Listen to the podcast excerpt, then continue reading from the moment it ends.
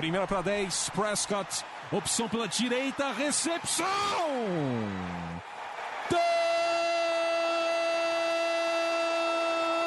Touchdown! Bryce Butler! O Dallas Cowboys com uma sequência doutrinadora. Oito jardas, aí o Dez Bryant rasgando pela esquerda para entrar na endzone, touchdown! A linha ofensiva do Dallas Cowboys está humilhando. Entrega pro Elliott para endzone, touchdown! Touchdown, Dallas Cowboys! Dak Prescott do comando. Orlando Skendrick com a interceptação que define a vitória do Dallas Cowboys no Sunday Night Football.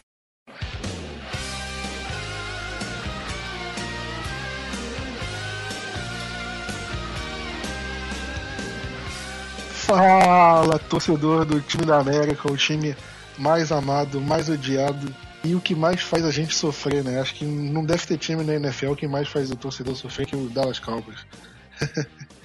Mas antes de começar o podcast, eu queria fazer um comunicado aqui, porque é, a gente não teve podcast nas últimas duas semanas.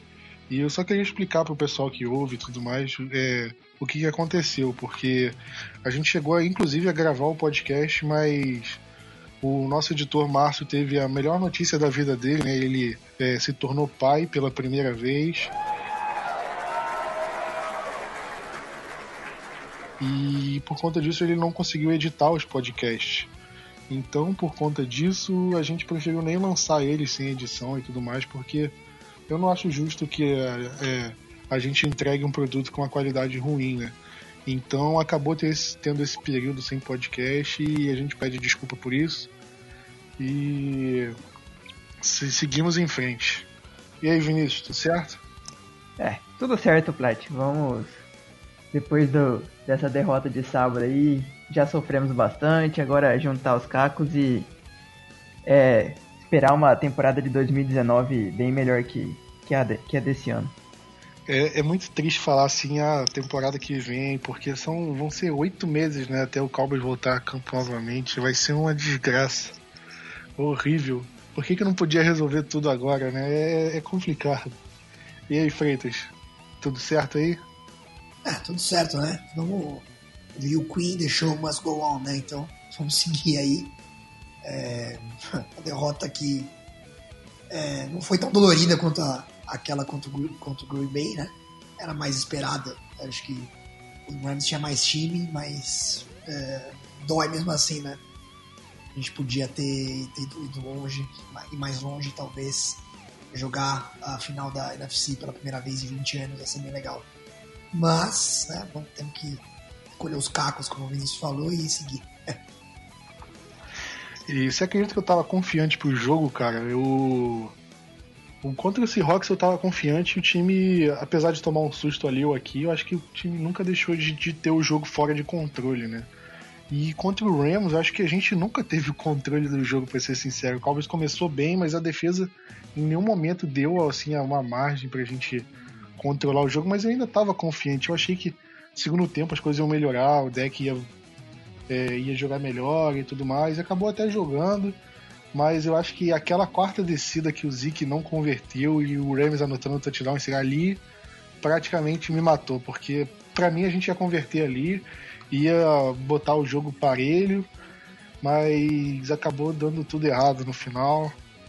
Me, me decepcionei, cara, porque eu realmente estava acreditando na vitória fora de casa em playoff, final da conferência, poxa, é, é triste, cara. Ter que esperar pro ano que vem é realmente complicado. Mas vamos falar do jogo. É, estava falando aqui do ataque, vamos falar dele. O, o ataque teve um começo de jogo bom e um, um, fim de jogo bom também. Acho que o fim de jogo o Cowboys até acordou no ataque. Mas, é, Vinícius, você acha que no geral o ataque foi bem? Ou você acha que, que o fato da gente não ter vencido foi culpa do ataque.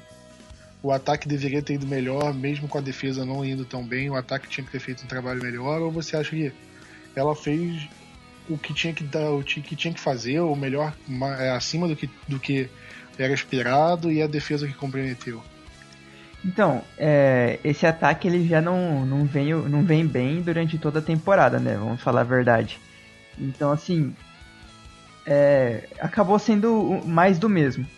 O, não teve muita jogada de criatividade, vamos falar assim, com, com esse nosso coordenador ofensivo.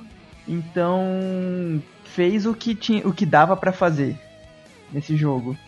E, assim, a gente, a gente vai até falar do Zeke um pouco mais, só que o jogo corrido faltou entrar mais nesse jogo.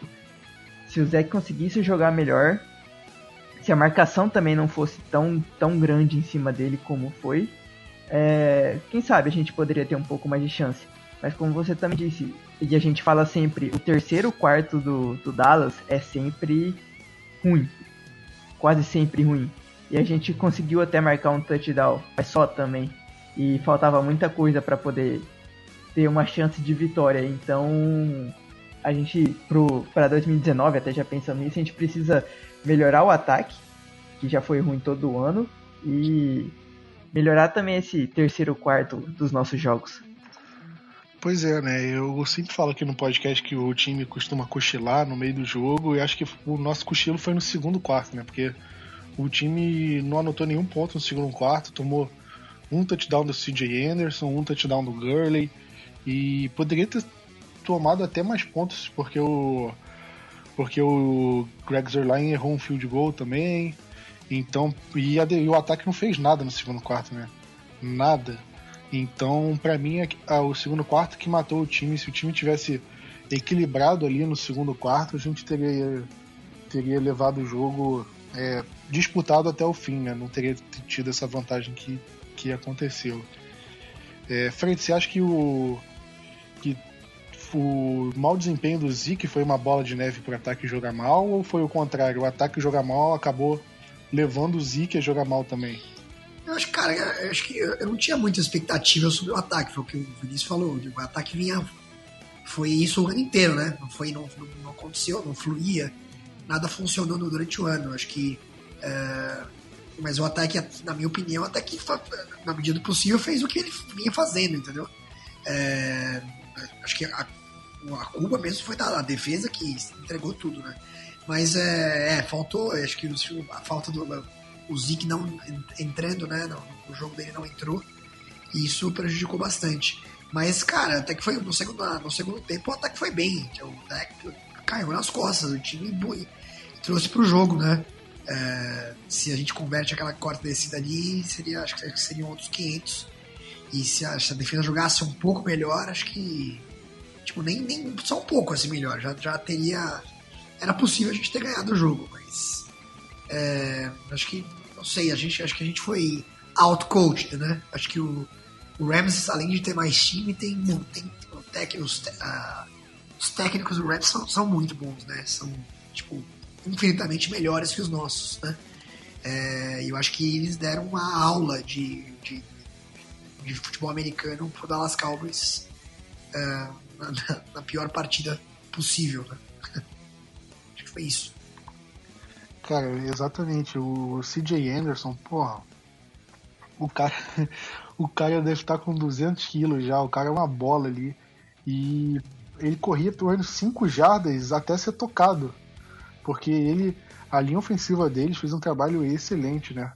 É, a gente até vai falar se eles é, lê, já sabiam das jogadas e tal, mas o fato é que o CJ Anderson deitou e rolou na gente, que foi uma brincadeira, porque o cara foi contratado mês, tem um mês que ele foi contratado, o cara consegue 120 jardas, dois touchdowns, isso em um jogo de playoffs. É brincadeira, né? A gente esperava que se, se o Gurley tivesse desempenho, ok. Todd Gurley, ótimo jogador, mas o CJ Anderson é brincadeira, né? Porque não tem justificativa. Num jogo de divisional dos playoffs, você cede um jogo desse para um jogador que há pouco tempo estava desempregado e sem, e, e, sem chance de voltar para a NFL. Exato. é, foi tipo, foi, uma, foi, foi meio revoltante, assim. Parecia que a gente, parecia que tipo, tava, tava, tava a gente tava jogando Madden e tipo, o, o Ram sabia todas, tipo, tava tipo vendo todas as jogadas que, que, que chamava, né? É um negócio absurdo, cara. Porque, sério, parecia treino. Porque cara, a defesa não parou nada. Nada, nada dava certo, ninguém chegava na, nem perto dos, dos running backs. Uh, a, linha, a, linha, defensiva não fez absolutamente nada. Foi, mano, foi patético a, a performance da defesa.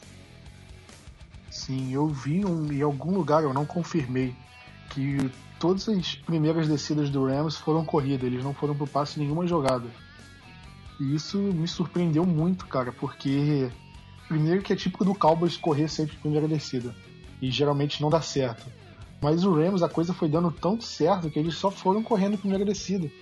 A primeira campanha deles, a que terminou num field goal, mas eles chegaram a um, a um passo da end zone, é, eles basicamente só correram, eles não tiveram terceira descida, porque eles corriam a primeira descida para 7, 8 jardas. Aí a segunda descida era só correr um pouquinho ali, já era a primeira, já era first down, ou um play actionzinho, eles fizeram muito play action, que é uma coisa que eu acho que é, quando você tem um jogo terrestre bem estabelecido, você tem que usar mais play action. O, o, o Rams estava lá com Gurley e CJ Anderson, tava com ameaça o tempo todo, então eles iam pro play action o tempo todo. Tanto que a gente perdeu numa jogada de play action, naquela jogada que o Goff correu para o first down que matou o jogo, foi por causa do. Foi por, foi por um play action que o Jeff Heath caiu, acho que o Sean Lee tava lá também, caiu. Então é esse tipo de jogada. Quando você tem ameaça de jogo correto, você tem que ir no play action. O Rams conseguiu isso, o Cowboys não. E não só durante esse, esse jogo, o Cowboys não fez isso durante quase a temporada inteira. A gente viu o play action ser muito pouco usado, né? É... Mas, passando para o próximo assunto, o Vinícius, a gente viu o, é, o ataque do Cowboys, né? É, independente do Zeke e tudo mais, a gente teve várias a gente teve várias decisões de quarta descida ao longo da, da partida que o Cowboys arriscou, né? E isso não é comum do Jason Garrett, não era de jeito nenhum no, nos primeiros anos dele, e foi se tornando mais comum, né? Mas a gente viu a primeira campanha do Cowboys, teve uma quarta descida, o time arriscou, converteu e teve o touchdown da Mari Cooper logo depois, né? Mas, e teve mais, acho que duas é, quartas descidas, duas ou três e acho que só uma não converteu, que foi essa do Zeke correndo, que o Rams acabou anotando o touchdown que matou o jogo. E mas as outras converteram também. Teve uma do um, um, acho que um speed option do Zeke, uma corrida meio que lateral assim. Teve outra que o próprio deck correu também, enfim. Foram várias situações ali que o Garrett se mostrou mais agressivo. É, você acha que que ele errou em ter arriscado aquela quarta descida que o Cowboys é, não converteu? Ou você acha que é, foi justo? É, é, injusto criticar ele pela, por ter arriscado as quartas descidas? Ele precisava ser mais conservador? O que, que você acha sobre isso? Então, é, eu fui até fui dar uma olhada aqui quantas quartas descidas a gente teve. Foi, foi cinco no total durante o jogo inteiro que o, que o Garrett arriscou. A gente acertou, conseguiu é, converter quatro, perdeu só uma, que foi aquela corrida que o Zeke parou na linha né, de scrimmage. Então, assim, para mim valeu muito a pena, porque em todas essas é, tentativas de quarta descida saiu um touchdown do Cowboys. Então valeu muito a pena e a gente precisava, por conta do.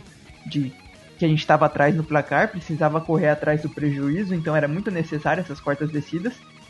Até porque o time não conseguia fluir o jogo normalmente utilizando, sei lá, duas descidas, como muitas vezes fazia, ou aquela terceira descida curta. É, não, não foi, não conseguiu essa fluidez no ataque, então acabou sendo muito necessário sim, e para mim valeu a pena.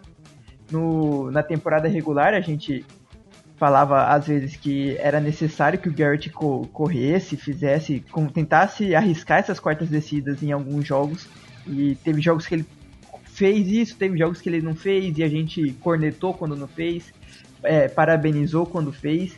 Então, assim, para mim valeu a pena demais e mostra que ele tem um pouco. Parece que tá tendo um pouco mais de culhões pro, pros próximos anos, se ele ficar em Dallas depois. É, se isso de ficar ou não ficar, a gente pode discutir daqui a pouco. É, mas agora, ele arriscou a quarta descida porque o jogo terrestre não estava funcionando e aí a gente acabou ficando em mais quartas descidas curtas assim, ou porque ele realmente está com um culhão a mais, está com tá sendo mais agressivo, ou foi justamente a necessidade lá no final do jogo que realmente tinha que arriscar. Porque eu acho que aquela quarta para uma que o Zeke não converteu, dava para ter arriscado um chute longo. Acho que o time preferiu não apostar no Brett Maher. E se tivesse um kicker mais confiável ali também, talvez, será que o time teria ido? Eu acho que essas coisas acho que pesam.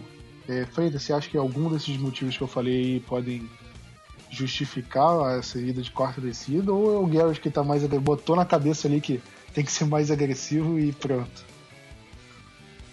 É, eu acho que, cara, eu fiquei até surpreso, né, dele ter ido todas as vezes, porque não é, como você falou, não é o perfil dele fazer isso, nunca foi, né?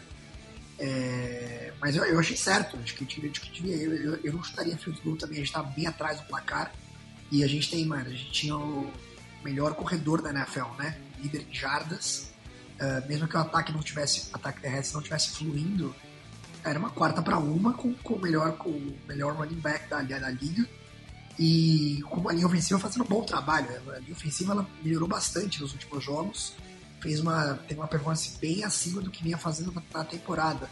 Então acho que fazia sentido. Sempre faz. Tipo, se a gente não tivesse é, ataque terrestre, talvez a gente iria pro field goal, mas mesmo com, com o Maher fez um bom ano. É, mas se a, gente, se a, gente, não tivesse jogo terrestre, como eu falei, eu iria pro field goal, mas tendo o cara Ezekiel Elliott e uma boa linha ofensiva que fica fazendo um bom trabalho, não tem por que não ir. Acho que ele fez certo todas as vezes. Né? Uh, e ele foi, ele foi bem agressivo. Foi uma coisa. O, eu achei o, o jogo do o, o, Dallas foi dominado em termos de técnicos, né? Acho que foi uma aula de, de futebol americano. Mas o Jason Garrett foi bem até na, na, na partida, né? Ele teve alguns jogos péssimos no ano, né? Tipo aquele contra o Houston, foi horroroso. Mas ele, eu achei o trabalho dele, trabalho dele bom uh, nessa partida. E eu acho que ele fez certo. Acho que tinha que fazer, é, é playoff, né? Tem que, tem que arriscar. Acho que ele fez certo.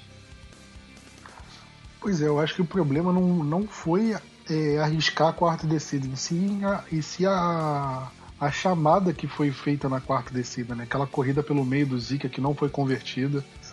Eu acho que aí foi o problema, e não ter arriscado.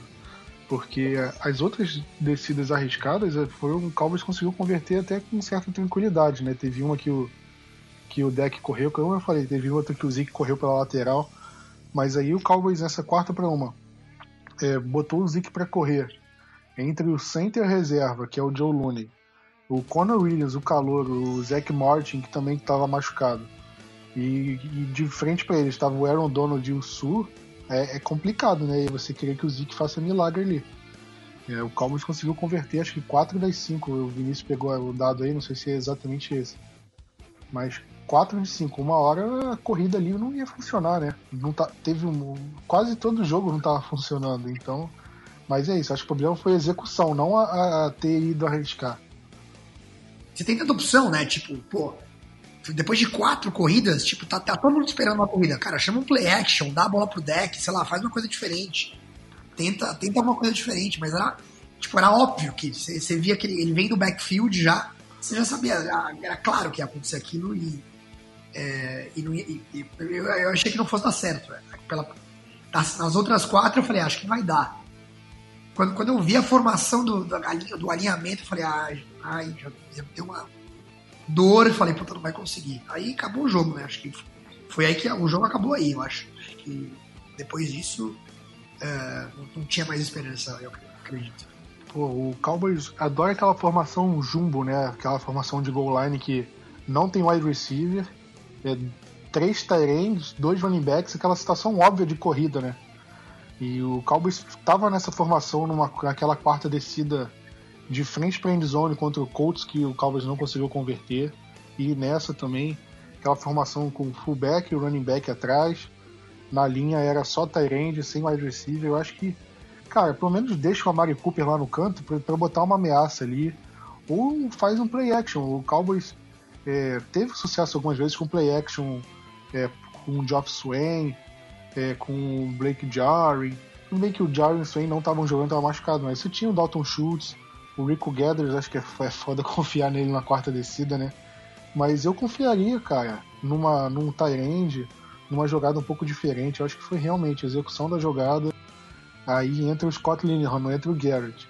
Que acho que a decisão de ter arriscado partiu do Garrett, mas quem chamou a jogada foi o Linehan. Aí a conta entra no, na, no coordenador ofensivo, não no Garrett. Mas eu ia falar da defesa agora, mas quero tocar num ponto do ataque. É, Vinícius, o que que, que que esse jogo te é, pôde falar do, do Gallup, né, cara? Ele foi o líder do time de jardas aéreas. Ele, ele foi muito bem na partida, né? Ele praticamente do segundo e quarto em diante, acho que foi só deu ele ali no jogo aéreo. É, teve aquela recepção lá que foi acabou sendo desafiada e não voltaram atrás. Mas ele praticamente dominou ali no jogo aéreo no segunda etapa. É, você acha que ele realmente é um cara que pode prometer daqui para frente ou você acha que ele pode cair de produção e virar um Terrence Williams da vida? Nem brinca com isso, Plat. Mas, cara, quando ele foi draftado, eu já ima eu imaginaria que ele seria para tentar ser o quarto recebedor do time, né? E, e foi uma baita surpresa para mim ele já é, fix, é fixo o, o WR2 do time, só atrás do, do Cooper, que aí também não tem como competir com ele. Mas para mim é uma baita surpresa, eu imagino que ele vai ter um, um crescimento ainda maior, vai estar no seu segundo ano apenas. E assim, vamos ver também como que vai ser a parte de, de técnicos, né, claro. Mas se com o Linehan já ele já tá tendo. Teve uma boa temporada para mim. Foi um calouro. Que de terceiro round para mim já foi uma temporada espetacular. Ano que vem pode ser muito melhor. 2019 agora pode ser muito melhor, mesmo com ou sem com uma mudança de coordenador ofensivo. Então, para mim, foi muito positiva a escolha dele, valeu muito a pena. Pois é, eu o, o Cowboys estava sem o Ellen Hurd, né, que machucou, e sem o Cole Beasley apesar dele estar no jogo, ele teve uma recepção, mal jogou, ele estava com o tornozelo baleado. Então o ataque era o Cooper e o Gallup, basicamente. Tinha o Noah Brown, o Lance Lenore, mas, pô, não dá para confiar nesses caras, né? Naquela hora de é, jogo na linha, você tem que passar para alguém, o deck não vai olhar pro Noah Brown, sinceramente. Ele vai olhar pro Camaro Cooper, pro, pro Tyrande, pro Michael Gallup. E é isso, o Gallup apareceu o Amari Cooper voltou a aparecer no finalzinho do jogo, mas o Gallup dominou, né, por boa parte.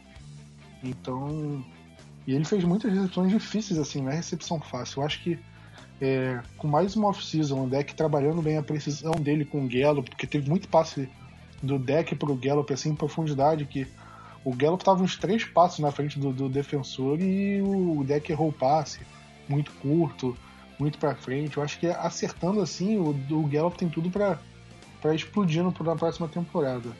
Sem dúvida, concordo com você, cara. Acho que foi uma grata surpresa. É, ele, ele, desenvolveu uma boa sintonia com, com, com o Prescott.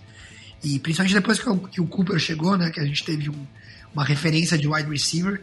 Eu acho que a chegada dele foi muito boa. É, ele, ele cresceu muito com a chegada do Cooper também. E tem sintonia, acho que ele não é um bust, assim, não, não vai é, não vai ser um, um Terence bate na madeira, né? É, para afastar essa zica. Mas acho que ele foi muito bem e tem tudo para evoluir na, na, na, nessa próxima temporada. Foi, foi, foi bom, ele fez um excelente jogo e foi uma, fez uma temporada muito boa para um calouro, né?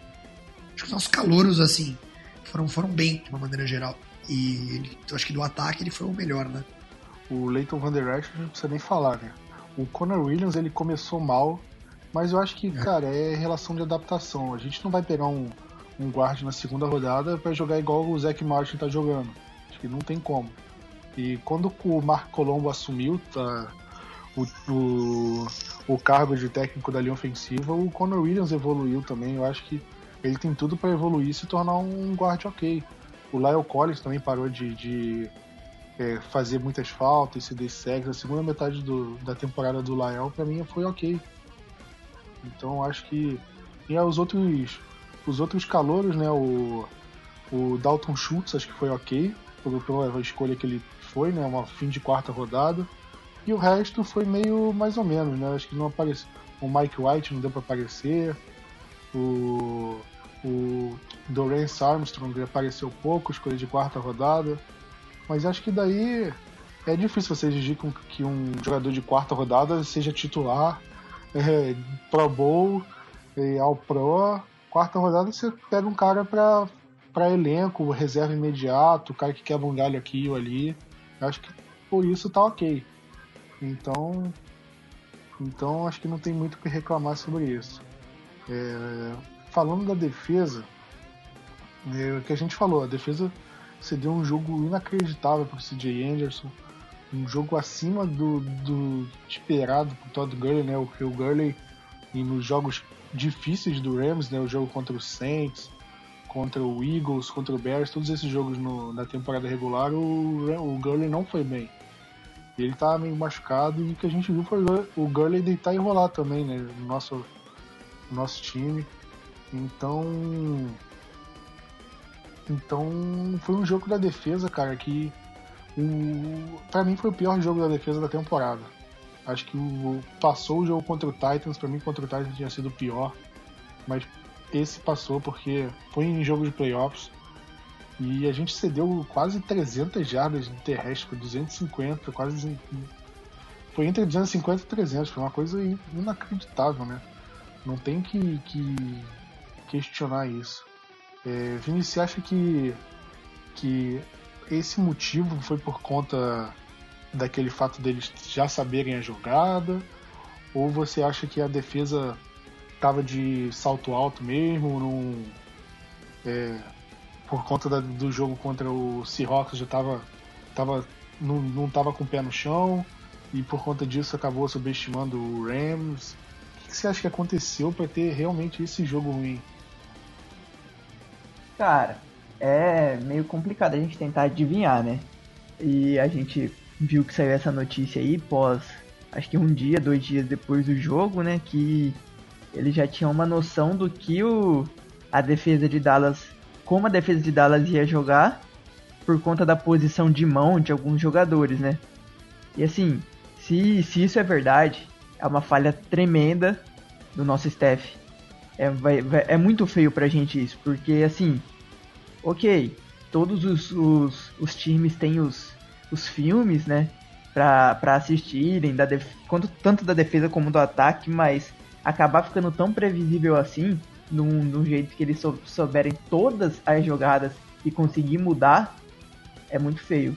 E quando começou o jogo, que cada jogada no, do ataque dos Rams, eles começavam a mexer, trocar jogador, corria jogador para um lado para outro na, na linha de scrimmage, e o, o Goff fazendo o, os audibles ali, e eu falei, cara, tá muito estranho isso, e a gente via que a defesa começava a ficar perdida. Os linebackers ficavam perdidos, o quem puxava ali de níquel também acaba, fica, é, acaba ficando meio perdido. Então, assim, eles deram um baile na gente em, na parte de, de, tec, de, de, de técnicos. Deram um baile. Então, eu imagino que não, eles não entraram com salto alto por conta do, do jogo contra o Rams, contra o, contra o Hawks, perdão. Mas eu acho que foi mesmo um baile técnico em cima da nossa defesa. E a gente percebeu que, assim, a defesa é boa, mas também não é toda aquela coisa. A gente não conseguiu mais fazer um sec no, no Goff. E aquela linha, a linha ofensiva do Rams é boa, mas já tem uma certa idade. Ela não é uma linha ofensiva nova, como a dos Colts. Então, assim, não consegui nenhum sec. Muitas vezes não conseguia colocar pressão em cima do Goff e além dessas de saberem as jogadas, mostra que a gente ainda precisa algum jogador ou alguma melhora técnica para poder ter seu top 3 ou top 1 como a gente como a gente quer dessa nossa defesa. Pois é, né? A defesa que se mostrou tão boa no, no, na temporada. Eu, inclusive, acho que a sequência de vitórias é, passou muito mais pelo lado da defesa do que pelo lado do ataque. Obviamente o ataque ganhou um jogo ou outro, como o jogo contra o Eagles na prorrogação e tudo mais, mas para mim, no geral, foi a defesa a maior responsável pela gente ter os playoffs e acontece isso, né? É, a gente não cedeu nenhum, acho que a gente só cedeu um punch no jogo todo e foi só um punch, né? É, o, mas o primeiro punch que a gente iria ceder acabou voltando atrás por causa de uma falta do Byron Jones. Que aí o Rams acabou anotando touchdown com, com o CJ Anderson, que também aumentou a vantagem para duas posses de bola. É, Freitas, você acha que essa falta foi a decisiva para o jogo ter o jogo ter se resolvido da maneira como foi? Ou você acha que ah, falta no segundo quarto, o Cowboys podia ter feito muito mais coisas no segundo tempo e não tem como não tem como usar essa falta no segundo quarto como desculpa porque ainda tinha muito tempo para reverter a situação? Acho que não, acho que não tem não, não, não é não foi um fator crucial não. Foi uma das inúmeras cagadas que a defesa fez no jogo inteiro, né? E acho que foi uma falta ridícula. É, na verdade, foi meio contestável a falta também. Não sei se foi tanta falta assim, né? Mas, anyway, acho que não, não foi tão decisivo assim. Acho que foi, mano, foi, é, foi. Teve seu peso, mas. Cara, se a gente conseguisse. Se a gente tivesse parado alguns, alguma, alguma vez o ataque do Rams, poderia ter compensado. A gente, o ataque buscou, viu? Foi, a gente chegou a buscar os negócios. Por exemplo, eu acho que a quarta descida que não deu certo, muito mais importante do que, do, do, do que, do que essa falta do Byron Jones. Que fez um. Então, o Byron Jones, que inclusive teve um ano muito bom, mas também foi bem mal, né, acho que, é, na, partida, né? É, e, e, é isso, acho que foi o que foi, a gente foi, foi o que o Vinícius falou, a gente tomou uma aula de futebol americano, é, foi um negócio inacreditável, acho que a, a, o que a defesa fez, não tem explicação. É, parecia que o, que o Sean McVay tipo, pegou nosso, todas as ele tinha as nossas jogadas, assim, você, que, que, era impressionante, nada, nada deu certo. Acho que, é, então acho que é uma falta colocar na culpa nas costas do Baron Jones é muito. Acho que é, foi foram é, dois tempos da defesa fazendo erro atrás de erro. Se a gente tivesse errado menos 20%, talvez o resultado fosse outro. Acho que é isso. É, exatamente. O, em 2014, quando a gente perdeu pro Packers, todo mundo fala, ah, a gente perdeu por causa daquela recepção do 10 anulada e tudo mais. Só que o, o Cowboys teve um fumble do DeMarco Murray também no, no terceiro quarto, que poderia ter mudado o jogo. Teve um fumble no retorno de kickoff do, do Packers que o Cowboys não conseguiu recuperar. É aquele negócio, são várias jogadinhas assim, vários erros durante a partida que culminam na derrota ou numa vitória. E acho que foi nesse caso. Aquela falta do Byron Jones foi uma das responsáveis pelo jogo, mas a gente não pode falar. O Cowboys só perdeu por causa disso. É, é diferente, né? Porque realmente, o Cowboys, quantas chances o Cowboys teve de, de pontuar mais que mais que o que fez no jogo inteiro? O Cowboys teve várias chances, não conseguiu pontuar por quê? E a culpa é só do Byron Jones? Eu acho, eu acho injusto você chegar e apontar o dedo, ó, oh, Byron Jones, a culpa é sua, se o Cowboys não tá na final de conferência é por você. É, é, complicado, né? Eu realmente eu não acho que, que seja justo a gente colocar o Byron como o único vilão aí da, dessa partida. Cara, a defesa tipo, parece que me lembrou aquela defesa de 2013 desastrosa, a pior da história da franquia do time. Cara, parecia isso, parecia que a gente tava no, tempo. Exatamente, exatamente. A defesa não a defesa não cedia punch, né? Não forçava punch. É, todas as, vezes que a gente conseguiu parar o ataque dele, já era em zona de field goal que gente conseguiu chutar. Então aí fica complicado, né? Se, se a defesa tem é, entra oito vezes em campo e o, o, ataque do Rams em oito campanhas pontua em sete, você vai, você vai ter um problema. Não sei nem se esse é o número, eu chutei aqui. Mas quando você, quando você só cede um punch em todas as campanhas ofensivas do adversário, é, realmente, você tá com um problema aí. Então eu acho que é isso que aconteceu. O, o Cowboys é, flertou muito ali, deu muita chance para o azar, ainda mais o ataque jogou a mesma coisa que jogou na, na, temporada inteira. Só que a defesa não jogou bem e a gente perdeu por causa disso. Para mim, essa é a conclusão final da partida. É... Acho, você acha que o, o fato do Wade Phillips tá, tá no, no Rams e já ter treinado o Dallas e foi um dos mentores do Jason Garrett, você acha que influenciou? Talvez, talvez, mas eu não acho que tenha influenciado tanto quanto possa parecer, porque ele já saiu do Cowboys há muito tempo. Eu não acho que o Garrett vai manter o playbook ou alguma coisa parecida com o que era de 2010, por exemplo. Mas eu acho que o Wade Phillips é, lê muito bem, é, é, ele estuda muito bem as jogadas, né? O McVeigh também é outro. Então, acho que esse fato deles saberem ler as jogadas do Cowboys, ah, eles viram, ah, quando o Malik Collins estava alinhado tal, é porque vinha tal jogada. Ou quando o defensive end estava mais afastado, vinha outra jogada. Esse tipo de coisa é porque o Cowboys deixou transparecer nos vídeos das jogadas. O Cowboys tem que saber disfarçar melhor qual jogada tá dando. O Cowboys não pode deixar muito exposto assim, porque esse tipo de coisa pode acontecer. Eles podem ter uma leitura da defesa melhor e assim ganhar o jogo. Eu acho que isso também foi é, influenciou na partida. É... Freitas, qual foi seu ponto positivo e negativo da partida? Cara, eu acho positivo, eu acho, eu diria, eu diria o, o a performance do Dak Prescott. Ele, ele, acho que ele teve uma, a gente é muito crítico com o Dak Prescott aqui no site, né? Acho que tem uma galera que reclama até que a gente é muito viu. Acho que não só aqui no site, acho que todo é, boa parte da torcida do Cowboys pega muito no pé dele, né? Exato, exato, pega muito no pé. E o que a gente cobra mesmo é evolução. Eu acho que ele evoluiu bastante na, na temporada, na, nessa reta final de temporada. Depois que o, que o Murray Cooper chegou, ele jogou bem, é, melhorou bastante o nível, de, de, nível, nível do jogo dele. E ele teve uma cara, a gente não tomou uma, um vareio de bola porque ele, porque ele foi pro, a gente o jogo com a RS não estava funcionando. Ele foi, ele, ele é muito decisivo, né? Ele, ele, é um cara que não teme essas situações, ele é, ele é bem clutch, né?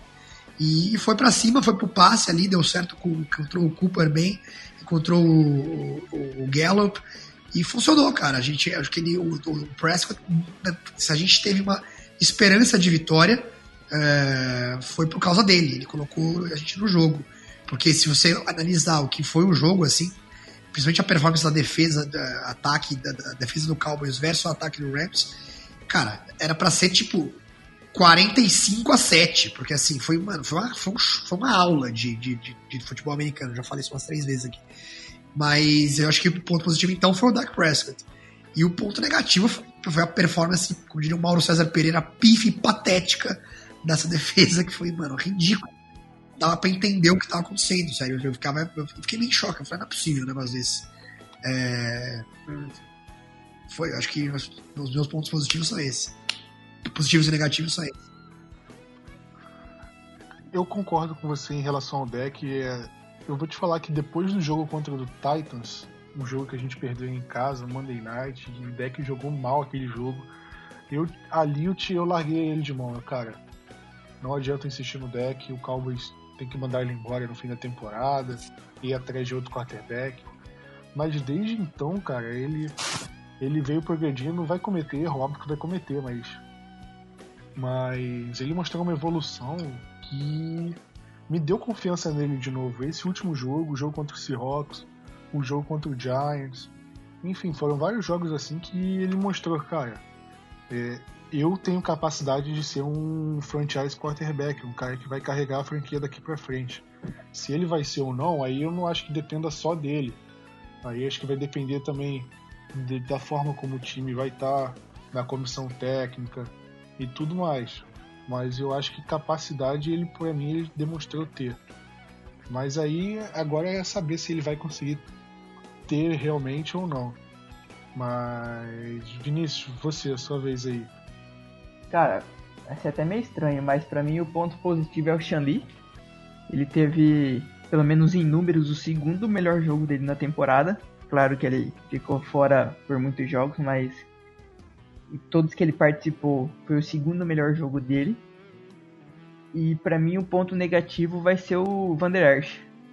Não sei se o Calouro sentiu a, o jogo ou acho que também, claro, teve toda a defesa inteira foi mal, então não pode só culpar ele, mas para mim é o ponto negativo é isso, porque ele não, não foi o jogador que, que foi o resto de toda a temporada regular eu imaginava que ele seria que ele acabaria sendo melhor neste jogo e não foi. Acho que até o Jalen Smith também não foi bem. Eu acho difícil falar qualquer jogador da defesa que tenha ido bem, né? Acho que todo mundo foi abaixo do que a gente esperava. Mas o meu ponto positivo, eu vou falar, eu vou falar do, do Tyron Smith. Eu acho que ele foi bem.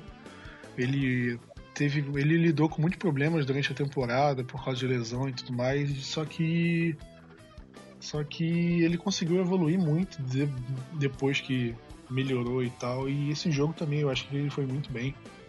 E me sinto bem vendo isso, né? Porque a gente estava vendo o Tyron Smith piorando e ele que tem um contrato alto.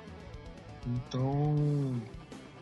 Então, não sei, é, ia ser complicado, né? Porque a gente ia ter que cortar ele se ele não continuasse mal e tudo mais. E eu acho que pelo menos isso deu, deu um alívio, assim, a, ele ainda tem capacidade de jogar em altíssimo nível. Então, é uma coisa, pelo menos para mim, a se comemorar. E ponto negativo, eu vou falar do Linehan, nosso coordenador ofensivo, porque é um cara que tem muito talento em mãos. Não tem como falar que o ataque não tem jogador bom, não tem jogador talentoso, porque a gente tem muitos jogadores novos e muito talentosos. O Zeke a gente não precisa nem citar. O Deck é um jogador talentoso, ele pode oscilar, pode, pode errar, óbvio que erra, mas não dá para admitir que ele não tem talento, porque a gente sabe que, que ele é um jogador que pode jogar muito melhor do que, veio, do que jogou boa parte da temporada.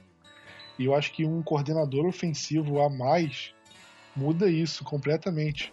Eu acho que a diferença de um coordenador ofensivo é bom pro ruim faz o que o Goff está fazendo agora. Porque o Goff não é um primor de quarterback, mas ele está jogando tá jogando, tá dando quase 5% do que ele tá, do que ele é capaz justamente por causa disso. Ele tem uma, uma, um esquema que potencializa ele, potencializa o Gurley. E a gente vê pouco do Cal, a gente vê que o time tá rendendo abaixo do que pode. Isso que me incomoda. Porque a gente viu a defesa rendendo acima do que pode em muitos momentos da temporada, mas o ataque não. O ataque a gente sempre viu, cara, o ataque vai fazer 20 pontos, vai fazer 25 estourando, e é isso aí, não tem como um ataque vai fazer muitos pontos. Teve um jogo contra o Jaguars que foi que foi fora de padrão, esse aí a gente nem conta, mas tirando isso, cara, a gente viu o ataque aí arrastado durante a temporada inteira e a gente sabe que ele pode mais. Esse é o grande problema.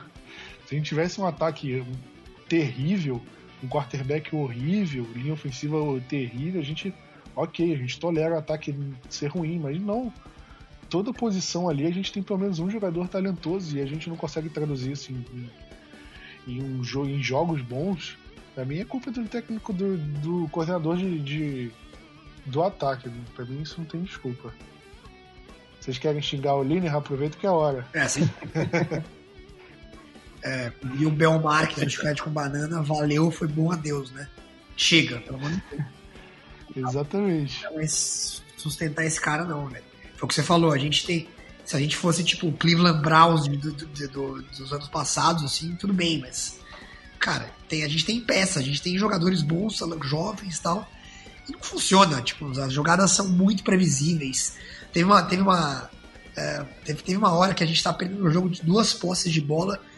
Mano, uma segunda para 10, depois de um passe incompleto, ele me, me chama uma corrida. Tipo, o quê? Não faz sentido, sabe? Ele, foi na última campanha ali, né? A gente precisando, gastar, é, precisando acelerar para não gastar o relógio, ele corre com a bola. O cara corre com a mão, faz sentido nenhum. Péssimo, assim. Tipo, isso, você vendo, vendo o ataque do, do, do Rams jogar, nossa, que inveja que dá, cara. Umas jogadas, tipo, diferentes, um negócio bem, bem, bem usado, assim. Uh, nossa, cara, ele não, não, não tem condição do Scolino permanecer. Essa semana saiu a notícia aí de que o, que o Garrett bancou ele, falou que não vai mudar. Eu espero que o Jerry Jones tenha um pouco de lucidez ainda na, na cabeça dele e que não tem como, não, não, não, não há como justificar mais uma temporada do Scott Linehan. Foi muito ruim uh, o que ele fez no, durante o ano inteiro. Acho que no jogo, no jogo até ele não, não foi o pior jogo do Linehan na, na, durante o ano inteiro. Mas o trabalho foi realmente horroroso, assim, horroroso. Não, não tem condição dele continuar. Vini, sua vez xinga ele. Aproveita aí que dá tempo. então, é, acho que foi o que mais ou menos todo mundo falou. Cara, já deu. A gente tem muitos bons jogadores e a gente não pode ficar perdendo tempo com um, com um coordenador tão fraco e tão antigo, vamos falar assim. O cara não não parece que não evoluiu, não viu que a NFL tá evoluindo, com essas jogadas mais criativas, corridas com quarterbacks, e ver que o Dak Prescott é um jogador, é um, é um, é um QB que pode correr com a bola. Ele não precisa ficar plantado todo, toda jogada no pocket. Deixa ele. Coloca, coloca o deck para correr, é o que eu mais peço pro próximo coordenador ofensivo. Então também para mim é outro que. Mas, sou, sou mais um no bonde do Linehan demitido. Isso aí, isso aí. Mas acho que a gente não vai ter dificuldade em juntar pessoas para esse grupo, né? Acho que vai ser a coisa mais fácil é achar alguém para odiar ele. Isso é verdade, isso é verdade. Mas justamente falando dele, né, o Freitas adiantou aqui o assunto. Saiu uma, o Garrett falando numa entrevista que ele não, ele não esperava mudança na comissão técnica do para a próxima temporada. E todo mundo ficou como assim, né? O Linehan vai ficar, não é possível, é um absurdo. E no mesmo dia o Stephen Jones, o Jerry Jones falou, olha, não é bem assim, a gente ainda tá avaliando e blá blá blá. E o Jason Garrett meio que voltou atrás. Ele falou: Ah, eu nem lembro o que, que eu falei. Deu aquele migué. Querendo ou não, o Jerry Jones tem a última palavra. Eu acho que. Eu acho que as coisas estão tendendo pro Linehan ser, ser demitido. O... Saiu um rumor de que o. De que o Cowboys já está procurando algumas mentes ofensivas. Aí a questão é, ele vai substituir o Linehan, o Cowboys vai meio que contratar como assistente de head coach, aqueles termos meio miguezinho pra, pra não demitir o cara e mas meio que dá para dar as funções do cara para outra. Então é, tá nessa situação meio de duvidosa assim se o Cowboys vai manter o Linehan, não vai e se não manter quem e vai em quem, quem pode ser o substituto, porque tudo está girando ao redor dele, né? Acho que é a grande incógnita da comissão técnica, porque a gente pode falar do Magnelli, mas é muito pouco, assim, ah, o Magnelli tá ok, mas é porque tem o Chris Richard pedindo passagem ali. E, e, especialmente aqui no Brasil, cara, nos Estados Unidos eu vi menos o pessoal pedir mais a cabeça do Jason Garrett. Porque lá o pessoal meio que entende que ele não é tão culpado assim pelos resultados. Aqui o pessoal já coloca mais culpa nele do que do que o pessoal lá dos Estados Unidos. Aí é, eu, eu, eu, moro aqui nos Estados Unidos, né? É, eu acho que eu senti da, da, da, da, mídia e dos torcedores aqui do, do, do que, que eu fui no jogo, né? No jogo a galera era bem crítica em relação ao Lineker, bastante, não, não, não ao, Garrett. Eu acho que uh, uh, depois que o time engrenou, depois da vida do Cooper e tal, que aí uh, deu uma amenizada, mas no, nos primeiros jogos a galera tava meio que de saco cheio já tipo, 10 anos, uh, quase 10 anos de Garrett e nada, nada acontece, entendeu? É, mas é, é, isso. Acho que depois, depois que o time engrenou, deu uma diminuída. A minha visão aqui, morando nos Estados Unidos. É, é, é aquela questão, justamente o pessoal fala, ah, realmente tem que mudar, o Garrett está muito tempo no cargo e tudo mais, mas ao mesmo tempo se a gente for um pouco mais racional nesse sentido, a gente consegue ver alguns pontos positivos que o Garrett tem e tudo mais. O fato dele ter o vestiário todo na mão, os jogadores amarem ele e tudo mais. Eu acho que com um coordenador ofensivo melhor, eu acho que a gente reclamaria muito menos dele. Agora, se ele é um coordenador ofensivo inovador, aquele cara top, top de linha, e o time continuar meio fracassado por causa do Garrett, aí, aí sim, mas eu acho que o Cowboys poderia tentar. Eu acho que o maior problema passa pelo Linehan e não pelo Garrett. Então acho que por mim o caminho primeiro seria despacho o Linehan, procura um procura um coordenador ofensivo melhor, aí vê não só como o Garrett pode é, reagir em relação a isso, como é que vai ficar o jogo do Cowboys, como o próprio deck. Como que o deck vai reagir em relação ao coordenador ofensivo novo? Se o deck realmente estourar, ok. Mas e se o deck continuar tendo os mesmos problemas, mesmo com o coordenador ofensivo novo, o que, que vai fazer com o deck e tudo mais? Eu acredito que ele evoluiria, porque eu acredito nele, mas tem essa possibilidade também. É... Junto com esse negócio do Scott Lineker, a gente viu o, o Cowboys renovar com dois coordenadores. O Leon Lett, que é coordenador acho que dos Defensive Tackles, e o Mark Colombo, técnico da linha ofensiva. O Colombo assumiu no meio da temporada. Ele, o técnico Paul Alexander, que foi contratado no começo da temporada, foi demitido depois da bye week, ou antes, não sei. Foi por volta da bye week, o Marco Colombo assumiu. Bye week. Isso, isso. E desde então ele era o coordenador do, da, linha, da linha ofensiva. Ele recebeu, acho que.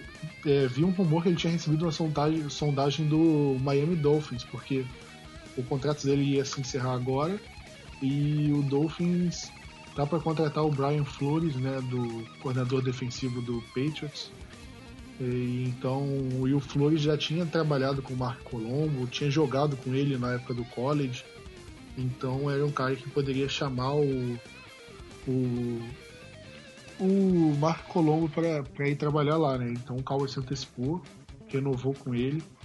E o Leon Lett é um cara que está muito tempo no Cowboys como assistente e tudo mais. Eu acho que e, eh, e, ele acabou renovando e os defensive tackles tiveram um ótimo trabalho na temporada. Né? É, Vini, você, você discorda de algum ou você acha que unanimidade tinham que renovar mesmo, fizeram um bom trabalho?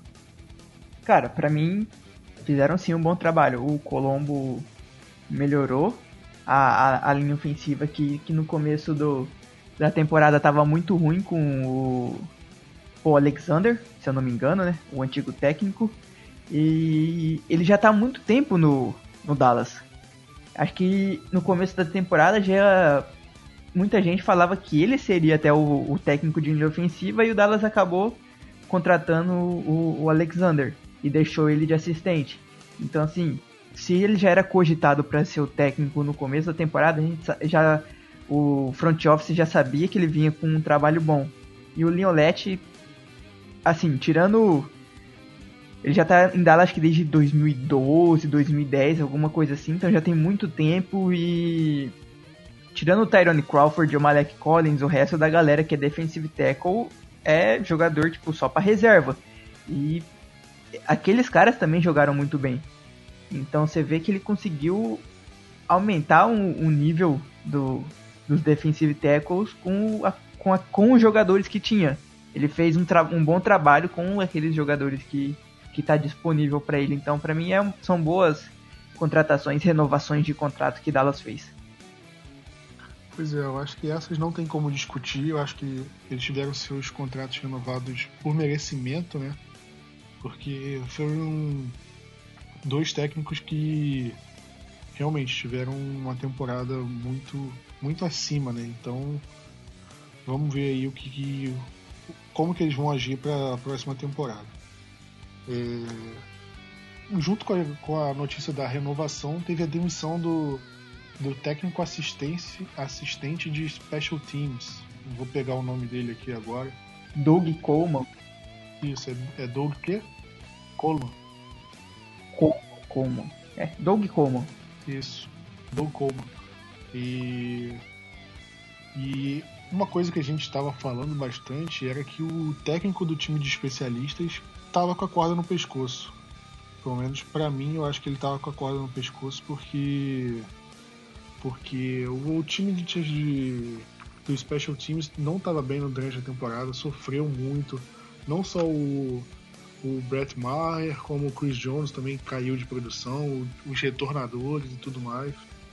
E eu falei que para mim o técnico de time de especialista estava com a corda no pescoço. Mas pelo que parece, o técnico de Special Teams, ele ele era técnico de kicker antes de assumir a função. Não sei se era técnico de kicker em Dallas, acho que não. Então era capaz desse técnico assistente estar mais responsável pelos retornos, por esse tipo de coisa. Então acho que pode ter sido por aí que ele acabou sendo demitido. É, Freitas, você acha que, que realmente precisava de uma mudança no time de especialistas? Acho que sim, cara. Os, os special teams são meio nulo, né, durante o ano. O Mar, até que fez um bom ano, mas o Chris Jones foi, foi, foi abaixo, né? Acho que na, no, no, final da temporada ele deu uma, até uma melhorada, mas durante a temporada ele estava meio, meio abaixo. E a gente não tem retorno, cara. É uma, O, cara, o Cole Beasley é o Mr. Faircat, né? Só pede Faircat. E nada, os nossos special, special teams, tipo, pra mim é tipo nada. Não tem chance da gente fazer alguma coisa. Uh, o, que, o, que, o que prejudicar muito. Se a gente tivesse um special teams bom, o ataque foi tão mal, tipo, foi mal na temporada. Se pegasse umas posições de campo melhor, poderia facilitar, né? Mas foi nulo, acho que mudar sempre é bom, né? Acho que. É, principalmente se não tá dando certo, né? Se, se, se, a gente tivesse indo bem, não faria sentido mudar, mas como não tá funcionando, acho que é bom trocar. É, porque, assim, não tem. Dá para piorar, mas uh, para manter essa, essa, coisa sem sal que, que é o nosso special teams, special teams, acho que vale, acho que a mudança é bem válida. Pois é, eu acho ok ter demitido o assistente e não tiraria a corda do pescoço do técnico do técnico mesmo de special teams não. Eu acho que independente do assistente ou não, se o técnico, se o time de especialistas continuar que esse nojo que tá que, que a gente viu, se continuar para a próxima temporada, olha, manda o, o, o, cara embora, contrata outro coordenador de, de special teams, porque desse jeito não dá, porque o ataque fica muito prejudicado por conta dos retornos, né? Porque se o cara é, vamos supor que um retornador consiga 10 jardas por retorno, é um first down a mais que o, que o Cowboys deixa de ganhar por, por pedir fair catch, por não conseguir retornar, por ter problemas na hora de retornar ou até de forçar retorno dos outros, né? Que isso também é importante. Que às vezes o nosso special teams não é bom o suficiente e acaba abrindo oportunidade para o time adversário retornar. Então não só o nosso ataque pode começar mais atrás, como o ataque adversário pode começar mais à frente. Então isso é um problema.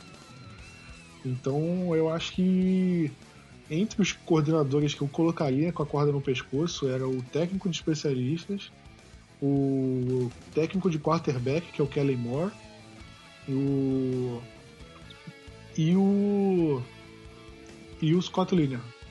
Eu acho que o Kellen Moore também é outro que para mim ele já tinha que ir embora agora. Acho que eu nem daria mais uma chance, porque deixa ele como assistente e contrata um cara, porque eu acho que o, que o deck precisa de um, uma pessoa é, com mais experiência na liga, com mais experiência como técnico, e não um, um cara de 30 anos que acabou de, de se aposentar para saber o que, que, tem que fazer ou não. Eu, eu acho que realmente o, é o que o deck precisa nesse momento. E mas de resto, cara, eu não sei o que, que eu mudaria mais. Óbvio que eu não falava, ah, tem que mudar o Jason Garrett e tudo mais, mas tá falando de coisas realistas aqui. Eu acho que o Garrett não vai ser demitido. E, se ele for bem ano que vem, ele vai ter uma renovação de contrato. Acho que o contrato do Garrett vai até o fim de 2019. O do Linehan e do Marinelli, eu acho que, eu acho que também vai até o fim de 2019. Então, vamos ver o que vai acontecer aí, né? É Vinícius, tem um injury report daí? Pô, minha, minha melhor função no, no, no podcast acabou agora. Pô. Pois é.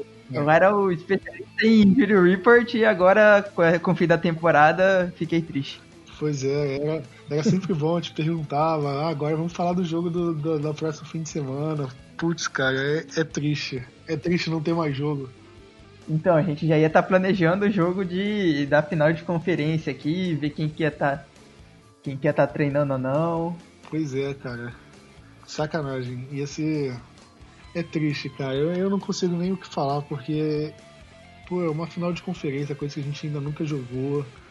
Eu tava muito ansioso para jogar, eu tava confiante, e aí acontece essas coisas. É. É, cara, eu, eu, eu, eu, eu, tava, eu esperava já. Acho que a, a temporada foi até positiva, porque eu, eu sinceramente esperava. Começou ali, eu falei, vai ser famoso 8-8. Voltamos aos tempos áureos do 8-8. Eu já achei que a gente fosse tá no 8-8, mas. Então, ganhar a divisão e ir para os playoffs já foi, achei, achei uma surpresa. É, principalmente com o Eagles vindo, vindo de, no título, né? E com um time bem bom. É, eu achei que foi, foi bem surpreendente, mas eu, sinceramente, eu não tava tão esperançoso. Óbvio que eu tava torcendo, achei que. Tipo, eu, eu. Quando, quando eu vi que, o, que a gente pegava, pegava o Rams, achei que a gente tinha mais chance contra o Rams do que contra o Saints. É, mas, cara, eu, eu, eu não tava tão esperançoso quanto você, não. Vou te falar que, tava meio, que eu já tava meio que esperando isso. Pelo menos não foi tão dolorida a derrota como 2019. 2016 acho que foi a pior, cara. 2016 doeu, doeu bastante. Pois é. é Cara, eu acho que esse, essa derrota também é outra que a gente vai ficar um tempo lembrando dela. Mas o tempo sempre passa, sempre tem uma nova temporada, sempre tem mais uma nova chance. É triste. É triste porque todo mundo queria que fosse essa temporada e vai ter que esperar mais uma. E é assim que é a nossa vida, né? Já são mais de 20 anos aí. Cara, como dói falar isso. triste, cara, triste. Por que, cara, por que, que o Cowboys não me faz falar outra coisa, cara? É, é, é complicado. Calma, pô, a gente, ainda, a gente ainda, ainda vai ter o dia, não vai demorar, que a gente ainda vai gravar o podcast pós Super Bowl, pode ficar tranquilo. Ah, sem dúvida, sem dúvida. Mas tem que ser uns dois dias depois, porque pra passar a embriaguez aí, porque senão. Porque pra comemorar esse, esse dia vai, vai ter que haja. haja noite pra comemorar, mano. E não só isso, pra garganta poder ter voz, né? Porque não sei vocês, mas. Também. A minha iria pro espaço. Ah, com certeza. Sem dúvida. Xingaria todo mundo, o show do intervalo, o hino. É, xingaria o o Gandula, todo mundo. Ia ser aquele jogo maluco. Nossa, eu, eu vou, eu vou pra. Óbvio que eu tentaria ter ido no jogo, mas se eu não conseguir ir no jogo, eu certamente ia pra Dallas. Acho que a, a cidade vai ter, tipo. Mano, vai ter um apocalipse é, no dia que o Cowboys ganhar. Vai ser tipo uma referência aqui antiga. Tipo a no, no filme Matrix, tá ligado? Que tem aquela balada antes que as máquinas invadir a balada de Zion, tipo, a balada final do, da, do fim, da, da humanidade. Acho que vai acontecer a mesma coisa em Dallas no dia que a gente ganhar o Super Bowl. Continua. Sem contar que ainda teria aquela parada, se o time for campeão do Super Bowl, sempre tem aquela parada que fecha a cidade. Imagina estar presente no negócio desse. Eu, eu ia surtar, cara. A gente pelo menos ia ter a presença de um integrante do, do Blue Star lá, né? O Freitas ia, ia, ia honrar o time pela gente. Se a gente passasse, se a gente passasse para pegar o Super eu iria para porque New Orleans aqui de Miami é uma, é uma viagem mais viável, né? E tem voos mais baratos. Então eu, eu, eu acho que eu iria para lá, para Dallas, né? Ou, ou para New Orleans, não sei, eu teria decidir o que, eu, que eu ia fazer. Se eu achasse um voo barato, obviamente. Mas eu iria, eu iria certeza. Porque em loco é bem legal, cara. É, é bem, bem bacana. Pois é, né, cara? O... Nossa temporada chegou ao fim esse podcast está chegando ao fim, mas ao contrário dos últimos anos, o podcast não vai entrar de férias. É, podem cobrar a gente, semana que vem tem outro podcast. Nessa off-season a gente vai ter podcast falando da Free Agency, podcast falando do draft, podcast falando sobre um monte de coisa. É, Freitas, ainda vai ter o nosso podcast falando de como ia o jogo, nossa experiência e tudo mais. Esse vai ter que sair na off-season. Podem cobrar também. Enfim, é, 2019 chegou, vai ser um ano novo pro Cowboys, ano novo pro Blue Star Brasil. E vamos que vamos. Vinícius Freitas, vamos mandar recado? É, acho que espero, espero sinceramente que o Scott seja, seja demitido. E se a gente tiver um coordenador ofensivo que saiba usar o Dak Prescott e faça ele evoluir mais, eu acho que as chances da nossa chances são grandes. O nosso elenco é bom. É, vamos ver o que, que vai fazer na, na, nessa, nesse período de free agency, né? A gente tem, acho é, que a gente tem de cap, mas tem, tem um espaço até que maior que dos outros, dos outros anos, né? E acho que dá se a gente conseguir algumas, alguns playmakers assim, sem pagar muito caro. Eu acho que seria bom pra gente, principalmente na defesa. A gente, se a gente tiver um, cara da defesa assim que, que, que, que, que traga resultados, tipo, faça, faça turnovers, que a nossa defesa, apesar de ser muito boa, a gente a gente força poucos turnovers, né? Faz tempo que a gente não, não força turnovers. Acho que com pequenas melhoras assim, e se fizer um draft bom, é, ainda que a gente não tenha a primeira a escolha de primeira rodada, né, por causa do, do Amari Cooper, eu acho que a gente tem feito bons trabalhos no draft e dá para dá pra reforçar legal. Eu acho que gente, apesar da nossa da, nosso calendário para 2019 ser bem bem bem tenso, porque a gente pega Patriots, pega só os, os, os campeões de divisão, e apesar disso, acho que a gente tem chance de, de ser campeão da, da, da, da, da divisão de novo e quem sabe pelo menos chegar na final da conferência. Pois é. é... Enfim, o podcast vai ficando por aqui. O último recado antes de terminar, é, quem, quem quiser ajudar pro site, contribuir pro site, todo fim de ano, todo fim de temporada, na verdade, a gente abre um, um formulário para você preencher, para você dar nota pro site, o que, que você mais gosta, o que, que você não gosta do site. para ajudar a gente a melhorar, né? A gente às vezes a gente faz as coisas e não sabe o que que tá bom, o que que tá ruim, o que que vocês acham que podia melhorar ou não. E esse tipo de feedback, vocês falando, ah, é, é o podcast precisa ter mais frequência, ou ah, a gente queria mais texto assim, queria é, é, matéria com vídeo, vários exemplos desse que, que chegaram pra gente. E se você puder deixar seu recado além do formulário, enfim, formulário é curtinho, são só questões de múltipla escolha, assim, você não precisa não tem nenhuma é, opção de, de, digitar, porque eu sei que é chato pra cacete responder formulário. Eu sei que é, que é horrível. Por isso que eu tô pedindo para vocês, né? Então é só questão de múltipla escolha ali, pra, de, de obrigatória no formulário. É, o resto, se você quiser, responde. Se não quiser, também não precisa responder. Mas seria de muita ajuda pra gente se vocês pudessem é, responder isso e ajudar a gente. Então é isso, galera. Valeu. Até semana que vem. Podcast não entra de férias. Ao contrário do Cowboys. E é isso aí. Valeu! Oh, valeu! Playmaker, playmaker, Micah Irvin, that's my all-time favorite. Legendary, just like Troy Aikman. Troy Aikman. Emmitt Smith, that's the all-time greatest. Woo! Roger Staubach, that's an icon. Like Deion Sanders was on the return. Name a franchise with more living legends. Living legends. R.I.P. to Tom Landry.